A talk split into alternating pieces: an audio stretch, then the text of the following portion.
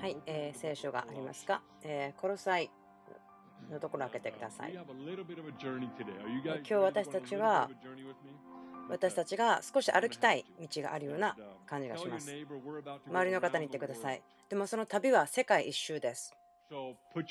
ですからシートベルトをつけて。今日はいくつかの聖書箇所から話をしてあることをカバーしていきたいと思います。でも今日私が話したいと思っていることは私にとってはすごく重要だと思っていることだし私の心にすごく長い間だいたい10年、11年ぐらいからなんですけども、私の人生の中に飛び込んできた。またその起こり始めてきた。そのように主が見せてくださり始めた。そのようなことだと思うんですけども、このところは日曜日の朝に教えたことはありませんでした。そのミニストリースクールなどとかでは話していきました。なぜならば、その教えるための時間というのが、その学校の方がもちろん時間が長いので柔軟性があると思うんで、そっちをやっていきましたけども。でも本当に今日話したいと思うことはすごく私の心にあることです。その教会、その教会の家族の人たちに分かち合いたいと思います。私が皆さんの前で2、3回ですね、過去に話したこともありますけども、何か似たようなことですね、その箱、ボックスという話をしましたけれども、それは奉仕、ミニストというのはあなたがすることではなくて、あなた自身であるということ、あなたがどのようなものであるかということがミニストリーであるという、そのような話をしましたけれども、主はそこでそのようなテーマとして語ってくださっていると思っています。ですか？らそのことをしっかりと語っていきたいと思うんです。なぜならば私たちはその教会としてベテル教会だけではないんですけどもその世界的にだと思うんですね。いろんなところで起こっていることを見るのはとても楽しいと思うんですけれども。多くの行為が、え教会受け取っていると思います。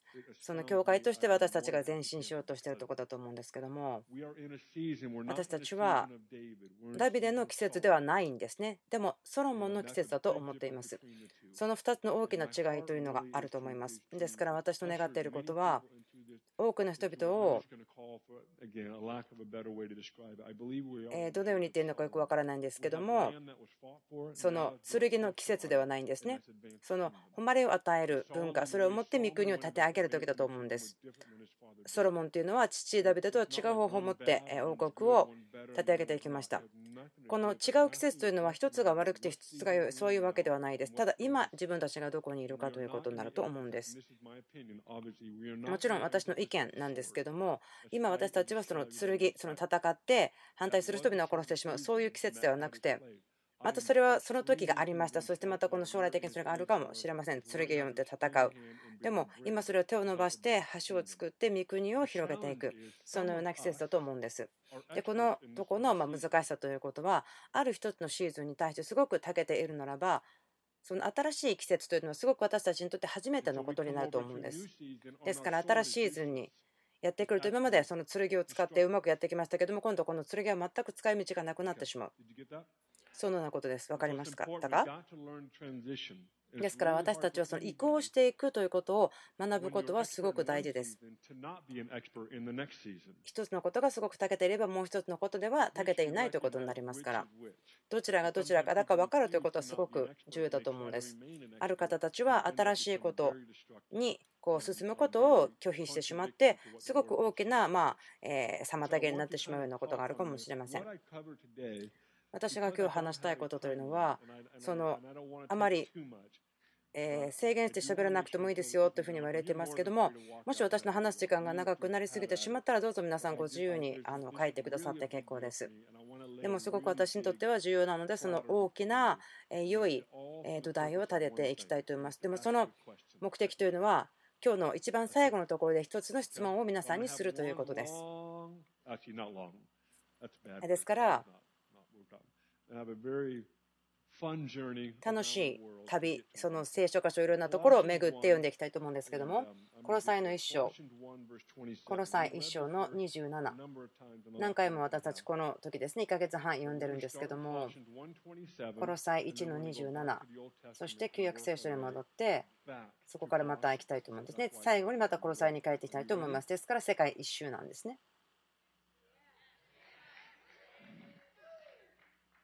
danke. はい、この際1の27。神は生徒たちにこの奥義が違法人の中にあってどのように栄光に富んだものであるかを知らせたいと思われたのです。この奥義とはあなた方の中におられるキリスト栄光の望みです。あなた方の中におられるキリスト栄光の望みのことです。すごくこのことは私の心を引きつけることなんですけども、パウロが言ってる本当に奥義、すごい不思議なこと、ミステリーだ。でもそれはあなたのうちにキリストがおられるということ。そしてそれは栄光の希望ということ。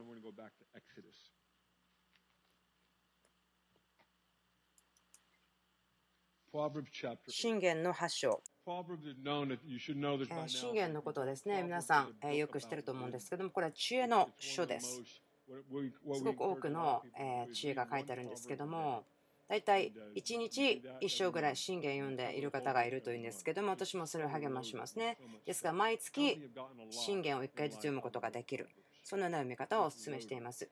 たくさんの知恵があるんですけども、私たちがここの文脈のところからなんですけども、知恵が語っているというところですね。知恵が何かを語っているところです。8章の22節主はその働きを始める前から、その見業の初めから私を得ておられた。大昔から初めから大地の初めから私は建てられた。深淵もまだなく、水のみなげる源もなかった時、私はすでに生まれていた。山が建てられる前にお帰る先に私はすでに生まれていた。神がまだ地も野原も、この世の最初の地流も作られなかった時に、神が天を固く立て、深淵の表に円を描かれた時私はそこにいた神が上の方に大空を固め深淵の源を固く定め海にその境界を置き水がその境を越えないようにし地のもといを定めた時.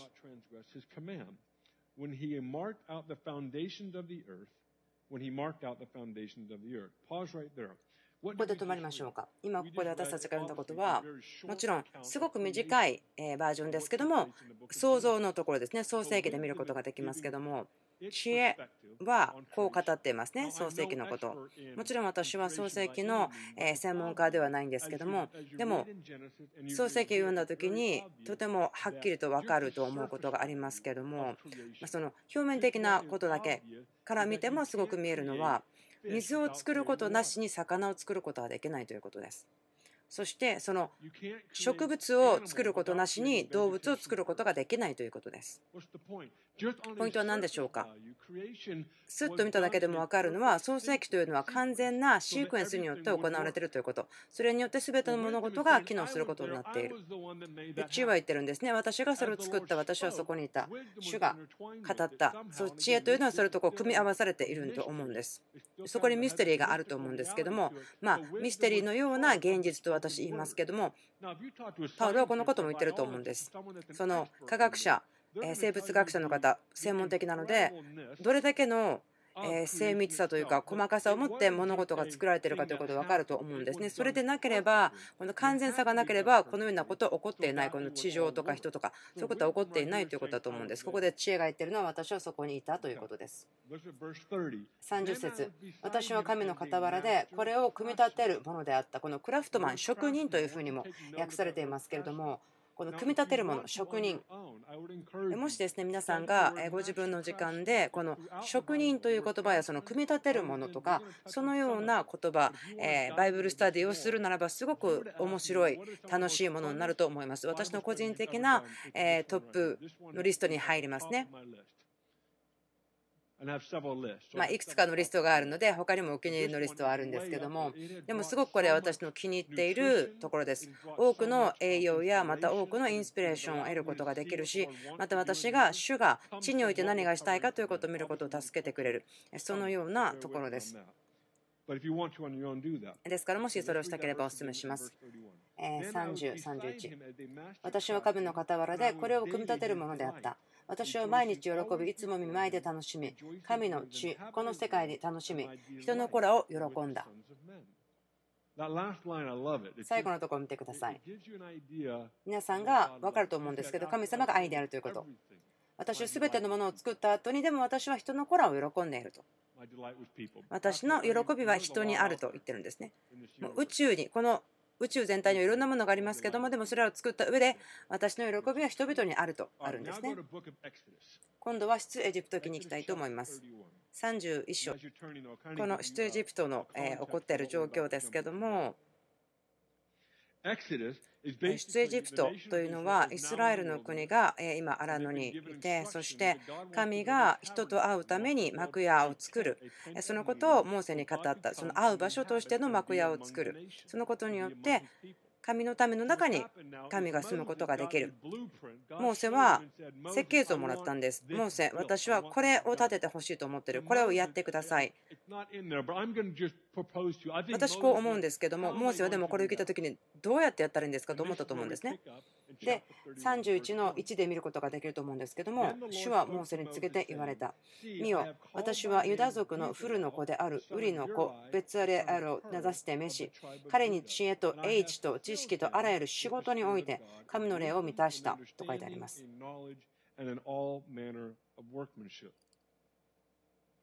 ここですごく驚くことだと思うんですけども分かりますか？これは聖書の中で最初に人が神の霊によって満たされたということの記述なんです。そしてそれはモーセではなくてまたアブラハムでもなかったんです。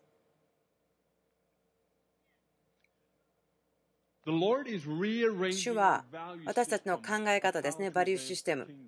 御国をどうやって前進するかということを今その新しくアレンジし直してくださっていると感じます。時私たちはある特定の役割とかまた仕事を偶像化してあこれが御国を前進するためのものだ。ここに影響がある。だからそこに自分が入らなければならない。そう思ってしまうんです。でもここで神様は国のリーダーではないものを取りモーセでもないです。モーセは神の友でしたよでも神はここでこの人彼がすることをうまくするものの中に私の霊を満たしますと言った。私、それはすごく驚くことだと思うんです。ある意味、ちょっと納得できない感じかもしれませんね。ですから、私たちが持っている考え方を完全に壊していて、え、どういうことですかと。私の霊を誰かの中に注ごう。そうすれば、そのことによって、彼らがやってることがうまくできるようになって、そのことが御国を前進させることを行う。これから来る季節のことだと思うんですけども。そのミニストリーというのは私たちがこうだと思うところに狭められてしまうんだと思うんです私たちができると思っていることでしかできなくなってしまう。ですからミニストリーは私がすることではなくて私があること、私であることなんですね。もし私が私があることの中に身を鳴らしているならば何をすることによってもそれは神の御国を前進させるということになると思うんです。ですからここでモーセは言うんですね。どうして立てるんですか？って神様は、いや、大丈夫だよ、心配しないで。私はここに別レアルをあなたにあげて、この人職人だから、そのことに長けている。私は彼の中に私の霊を注ぎます。そしてその知恵で満たそうと言ったんです。知恵です。でもその知恵ということは私たちを過小評価してしまったんですね。良いアドバイスやそのインストラクションだと思ってしまう。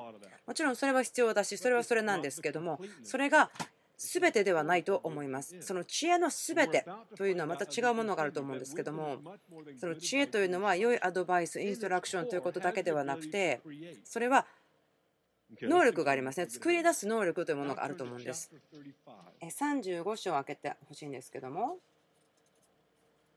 35章の25節です。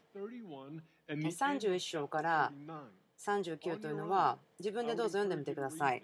どうぞ自分で読んでみてください。このことによってすごく繊細な細かい指令というかやり方が書いてありますね。でとても具体的にいやこの幕屋はこのように立てなさいということが書いてあります。神様はこれはやってください、この方法でやってください、これを忘れないでください。そのように具体的に書いてあるんですね。だから神様の心にあることを達成するのには知恵が必要だということです。ちょうどこのところはその真ん中の辺りなんですけども、25節また心に知恵のある女たちも皆自分の手で紡ぎ、その紡いだ青色、紫色、黄色のよりとそれに雨布を持ってきた。感動して知恵を用いたいと思った女たちは皆えぎの毛を紡いだ。皆さんはどう思うでしょうか？ここでそのベツェルアルはこの神の霊によって満たされてそしてあるグループの人々が彼を助ける人たちがいました。モーセが神によって与えられたものを作るために。そしてこの女性たちはその心に知恵があって感動したと思った。その人たちはヤギの毛を紡いで何か使えるものを作ったんです。このことがあまり皆さんを今驚かさないかもしれません。その毛糸とか布というのは簡単に買いに行くことができますね。でもその当時のことを考えてみてください。全く価値がないもの。でもそれを使って使うことができるように変えた。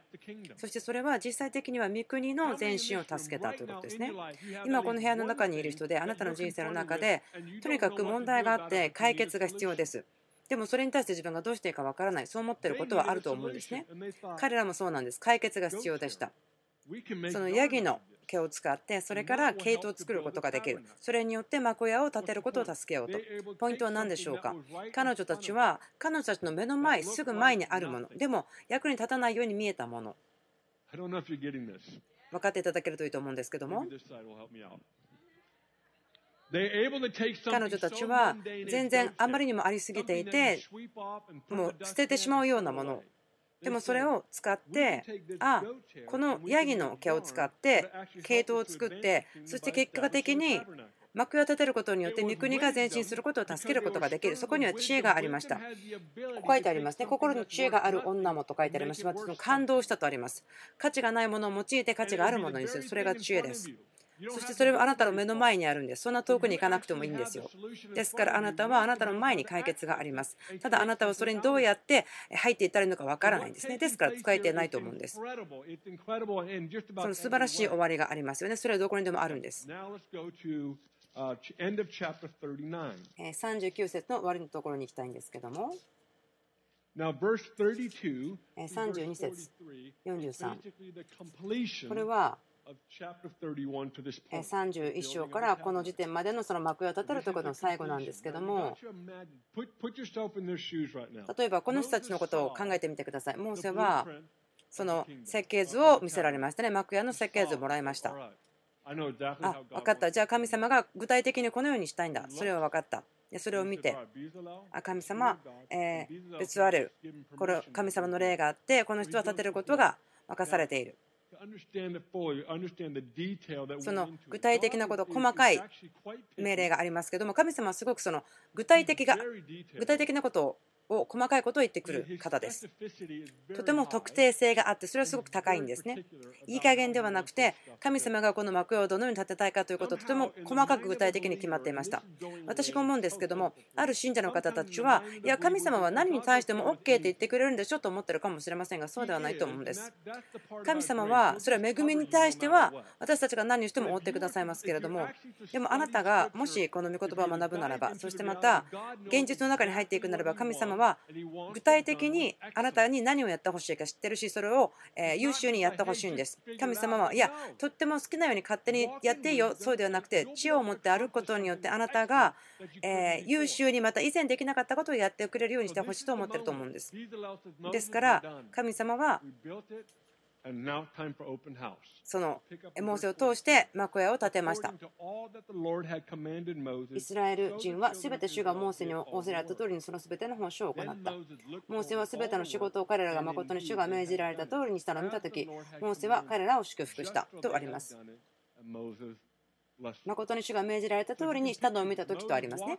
ですから考えてみてください。モーセがこの幕屋の中に入っていってその中身を見ながらあそこに置いてあるいろいろな違うものですね見ながらあこれが自分が書いた通りになってますね設計図に書いた通りに神様が見せてくれた通りにやりましたね今お仕事しましたねと言ってそのテーブルを見たりのっけの中に置いてあるその家具のようなものを見たりあ本当に神様が私に見せてくださった通りですとで本当に作った人たちに対して、あ本当に良いお仕事でしたね、頑張りましたねと言ってたはずです。なぜならば、この人々、職人の方たちは、すごく難しいことを達成したんです。で、それは知恵というのが可能にしたんです。それは神様が言われた通りにとありますけども、それをするのに知恵が必要でした。えゼカリア書ですけども、ゼカリア書はすごく細い本なので、創世記とマタイの間に入っていますね。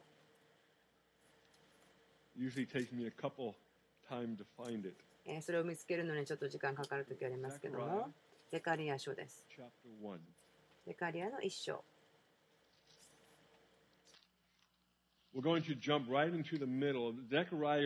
ゼカリアがここでいくつかの幻を見ているところですけども、それを一つ読んで、また次のものの話をしますけれども、ゼカリアは幻を見ています。18節大丈夫でしょうか？私が目を上げてみると、なんと4つの角があった。止まりましょうか？角とは何でしょうか？このところでは、角というのは悪霊の要塞です。悪霊の要塞なんですね。19節私が私と話していた見つかりにこれらは何ですかと尋ねると彼は私に言った。これらはユダとイスラエルとエルサレムを散らした角だ。その時主は私に4人の職人を私に見せてくださった。職人とありますね。私がこの者たちは何をしに来たのですかと尋ねると主はこう仰せられた。これらはユダを散らして誰にも頭をもたげさなかった角だ。この者たちはこれらの角を恐れさせ私たち見ることができるんですけども、4つの悪霊の要塞を見ていますね。これは悪霊の要塞です。角です。これによって、この3つの国々は散らされてしまった。結果として、この国々は頭が下げられてしまった。しっかりと立つことができなくなってしまった。ですから、あなたがその頭を落として歩いている人を見たときに、その人たちの状況を想像できますね。がっかりしているのか、大変な日だったのか、人生が苦しいのか、え圧迫されているのか、か落ち込んでるのかいろんなことが起こると思うんですけどもその人のようではないということですね。落胆して歩いているような、その要塞によってすごく圧迫されていたので、国としてはしっかりと立つことができなかった。続けて読みましょうか。21節この者たちはこれらの角を恐れさせとありますね。その恐れさせる。これらの角を恐れさせ、またユダの地を散らそうと角をもたげる国々の角を打ち滅ぼすためにやってきたのだと書いてあります。考えてみてください。3つの国々があって、頭をもたげることができなかったんですね。悪霊の要塞によって圧迫されていた。そしてザカリアはそれを見たんです。でこの人たちは誰ですか？と言ったらミツカが言ったんですね。この人たちは4人の職人であるということ。その旧約聖書の中でその職人という言葉た時に彼らはすることにすごく長けていた。知恵があった。ですからその知恵と職人という言葉は切ることができないんですね。知恵によって歩いていて職人なので彼らのすることに長けていた。そして彼らは角を恐れさせるために来た。要塞を恐れさせるために来た。そしてそれによって国の頭がもう一度もたげることができた。ですから人々は社会に投資してそれを直したいと思うんですね。回復したいと思うんです。クリスチャンかクリスチャンでなくても関係なくて。人類はそうだと思うんですけども正しい場所に置かれている人々でそして圧迫されていなければまっすぐは向いているならば自然にその社会を助けたいと思う気持ちがあるでしょう。それがご近所で働くことやまたはその政府の中で働くことであったとしてもどっちでもいいんですけどもそれが人間がこの助けたい与えたいと思う心の本質だと思うんですね。自分が思っているその鍵なんですけども御国の前進のための戦略だと思うんですけど人々が神様の知恵によって歩みそのことによって要塞を打ち砕くということですね。それが新約聖書とつながっているところ、話したと思うんですけども、エペソ3の10、これは今、天にある支配と権威とに対して教会を通して神の豊かな知恵が示されるためであった。これどういう意味でしょうか？神の豊かな知恵とは何でしょうか？豊かな知恵というのは多くのその多面性のという意味ですから、そして見つかいはこう言ったんですね。見つかいこうしてますね。聖なるかな、聖なるかな、聖なるかな、24時間してるんですけれども、毎回見つかいが神様を見るたびに、その違う神様の栄光、本質を見るので、そこにいなさいと言って強制されているわけではなくて、ただ見て驚いて、見て驚いて礼拝する、そのような感じだったと思うんです。すごくびっくりして神様を見て礼拝すると思うんです。これは応答だと思います。以前にポールさんがこの部分を教えたことがあるのを覚えてるんですけども天使たちはありえないありえないそのように言ってたというような言葉を使って説明したんですけどもポイントは何でしょうか？見つかりというのはその豊かな知恵その多面性のある多様性のある知恵を見ていた。それ神様の一部ですね。一つではなくて多様性というか多面性があるんです。どういう意味でしょうか？この文脈で考えた時にはそれは神様の知性ではないかと思いますって思ってください。その神様の知恵、知識、それは多様性がある、多面性があるもので、信者によって天にある支配と権威に対して知られるということですね。私このことを考えるとすごくワクワクするんですけれどもあなたが知恵を持って歩く時にあなたが召されたことをする時にあなたがその周りに対して与えることそのあなたを経験する人々だけではなくってでもそれもそれでもちろん素晴らしいですね。特にあなたが人を助けているならば。でもあなたがそこですることというのはその天にある支配と権威とに対してこう言うんです。あなたは2つの選択がある。あなたは逃げ出すか、またはイエスにひざまずくか、どちらかだと。その選択しかないというふうにデモンストレーションをしています。あなたは神の多面性のある知性を表しているんです。ゼカリアです。職人たちがやってきて、彼らは神を表した。知恵の中から表したんですね。でどのようなことが実際に起こったかどうか分かりませんよね。もちろんビデオがないんですけど、まあ、いつかそれを見たいなと思うんですね。その角を恐れさせるような職人たちってどのような人だか不思議だと思いませんか？職人たちがやってきて、そして彼らは強い要塞を打ち壊し、そして国が自由になった。素晴らしい戦略だと思うんですね。2章の一節見てみてください。私が目を上げてみると、なんと一人の人がいて、その手に一本の計り綱があった。私がその人に、あなたはどこに行かれるのですかと尋ねると彼は答えた。エルサレムを測りに行く。その幅と長さがどれほどあるかを見るために。どういうことでしょうか？ゼカリアは見つかいが測り綱を持っているのを見るんですね。町を測っている。これは町を回復する、立て上げるのを準備するためです。そのシークエンスがあります。強い要塞、職人と知恵がやってきた。そしてその角を恐れさせ、要塞を取り去り、そして国の頭が立て上げられ、そして見つかいはこう言うんですね。さあ、今私たちはこの町を、都市を再建しよう。その管理するということがあると思うんですけども、私たちが前進しているところ、新しい時代に入っていると感じます。私たちは非常に新しい時代に入っていると思います。それは私たちがその地域、また国として、またその国際的なつながりとしてやること、あなたがどのように呼びたいか分からないですけども、その大きな移動が、移行が起こっていると思うんです。それは私、最近このようなことを考えている方たちと多く話をしたりしてるんですけども、人々はそれが、地域、国、またその国際的な状況の中で場所はどこでもいいんですけれども、どこかに行って何かをするんですね。それがビジネスと呼ばれていても、またミニストリーと呼ばれていてもですね、何かが起こるんですね、その領域の中で。私たちがそこから学んでいることというのは、成功の鍵ですけれども、それは去る準備をすることです。気がつきましたか？イエスがこの地に来られて33年いましたけども3年間はま交渉外と呼ばれていてミニストリーと言われていますね。でもイエスが去った瞬間から御国は爆発的に広がりました。面白いですよね。御国はイエスがそこにいた時には爆発的には広がらなかったんです。イエスはこう言いましたね。皆さん、私は父のもとに帰らなければならないんです。もちろんですね、あイエス様、あなた王様だからここにいてください、水に座っててくださいと言ったけども、イエスは言いましたよね、私は父のもとに帰る。もちろん弟子たちは選択ありません。イエス様は挙げられていきました。その後から私たちが読んで分かることですよね。非常に大きな御国が爆発的に前進すること、魂が日々加えられた、その人の働きでしたこと、それは驚くべき事柄が書いてあると思うんですけども、信じられないような大きさ、事柄だと思うんですね。イエス様が去ってから爆発的に広がった。私たちが学んでいることというのは、私たちがある事柄の中に入っていくと、ことは起こります。でも知恵があるならば、私たちが学んでいることは、あなた自身によりかかる、より頼んでいるものを立てるならば、あなたがそこから去った時にそれも崩れてしまうということです。あなたの人生のゴールは何でしょうか？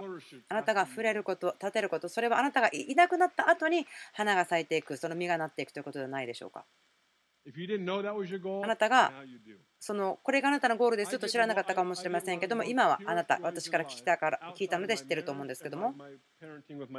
私がその自分の子供のこと自分の夫婦のこと家族のことそのことの外に置いておいてすごく喜ぶことというのは私が関わったこと私が終わったこと。でもそれが私が去ってから物事がすごく成長して始めると。そんなことを見ることをすごく大きな喜びとしています。私はそのことを見るときにすごくワクワクしますよ。でもそれは知恵があったから神様がやりたいと思ってたことができたということが表されているように感じます。このことは非常に大事なことだと思っています。はい、コロサイに戻りましょうか。えコロサイ書のところで終わりたいと思うんですけれども。一章の15節猫は見えない神の形であり、作られたすべてのものより先に生まれた方です。なぜならば、万物は御子にあって作られたからです。天にあるもの、地にあるもの、見えるもの、また見えないもの、王座も主権も支配も権威も、すべて御子によって作られたのです。万物は御子によって作られ、御子のために作られたのです。御子は万物よりも先に存在し、万物は御子によって成り立っています。このこと、何か思い浮かぶことありませんか？Massive connection. I don't have time to dive into it now. You want to read the first chapter of the book of John? Again, there's another. ヨハネの一章読みたいと思いますかすごくここも興味深いんですけども、19節ですね。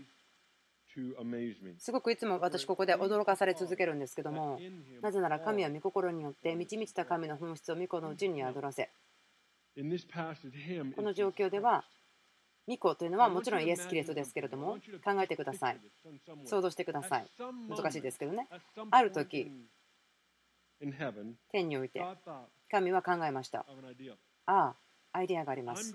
私は自分の本質を全部でもちろん神様の本質って終わりがないんですけども私たちそのことも知ってますけどもそれだけ考えるだけでもなんか難しいですけどもその本質満ち満ちた神の本質を自分の息子のうちに御子のうちに宿らせよう。そこに置きましょうと。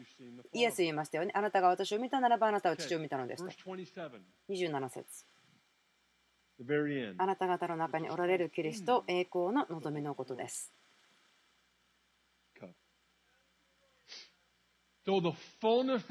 神様のすべてが彼の息子、ミコの中にとどまっていて、そして私たちが主よあなたが私の人生の主ですよと言ったら、あなたの中にイエス・キリストは進んでいますね。ですから、神の導きた本質というのは今あなたの中にいるんです。私たちはそのもちろん表面を控えただけかもしれません。その栄光のキリスト、あなたの中にいる方ですよということですね。本当にその現実のすごい表面だけ話したかもしれません。あなたもしかして神様とエンカウンターしようと思ってどっかに行ってるかもしれないけど、あなたの中にいますよ。その究極的な、え代価は究極的な宮によって払われています。キリストによって払われています。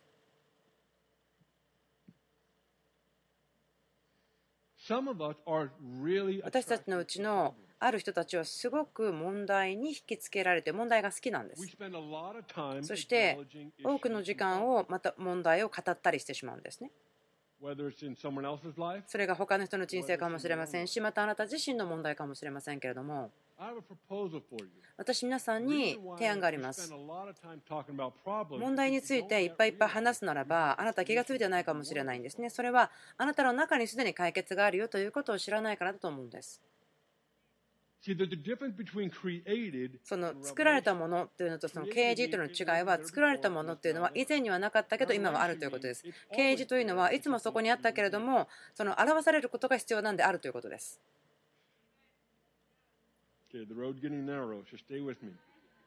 はい、ある方たちは受け取っていますけれども。私たちのある人たちは問題に対して文句言ったりとか問題があるあるあるというふうになってしまうんですね。前も言いましたけどもう一回言いますよ。それはネガティブインターセッション否定的な取りなしというふうになりますね。それをすることによって問題がとどまることに許可を与えているんですね。あなたはそこに問題に対してまた力を与えているんですね。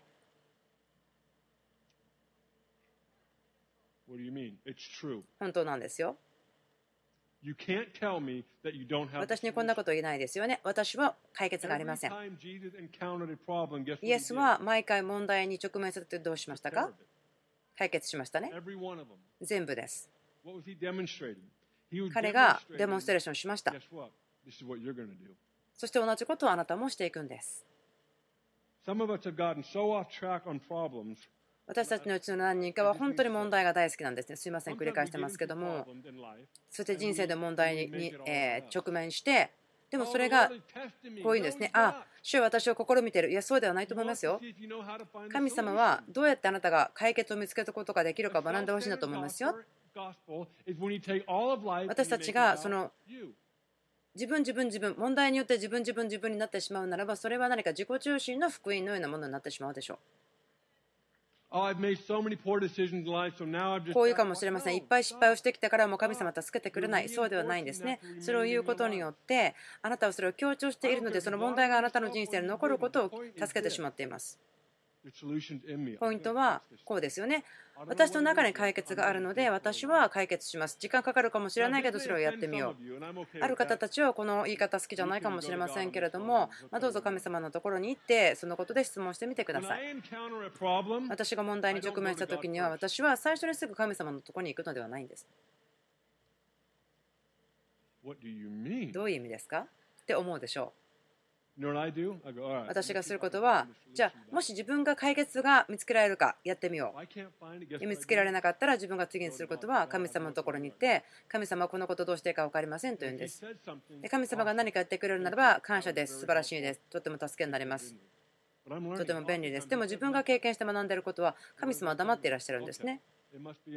ということは、ここに解決があるに違いない、見つけていないけど何かあるに違いないというふうに思います。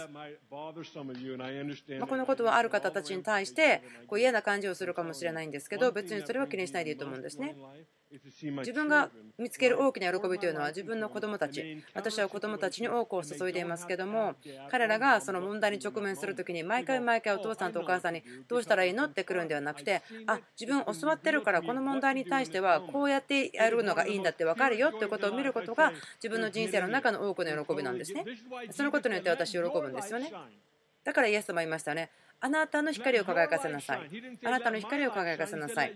あなたの人生を通して私の光を輝かせなさいではなくて、もうあなたの光を輝かせなさい。あなたは反射してるだけではないですよ。あなたが私の一部であって、このことを私たち一緒にするんですよとイエス様は言っているんです。ですからあなたが問題に直面したときにそこに解決がありますね。だから、ああ、自分かわいそうと思わないでください。本当にそれはどう考えたって自己中心ですよね。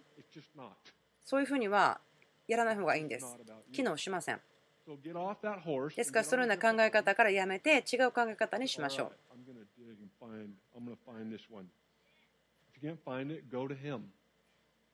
その解決をあなたがもうすでに持ってるんだから探そうしてください。もしそれで見つからなかったら神様のところに行ってみてください。すべての問題に対しての解決、どのような問題であっても、これから来るものだとしても、その解決をしているあなたの中にいます。あなたの内側にいます。このことをすごく何回も何回も強調していますけれども、でもこれは本当に表面を引っかいているだけですね。聖書を読んだ時に見つけることができると思うんです。その旧約聖書の中で起こっている事柄が多いと思うんですけれども、知恵を持った人々が歩いているということ。ソロモン、地上の上で最も賢い人。その芝の女王がやってきて、でも彼女が最も驚いたのはそのテーブルセッティングでした。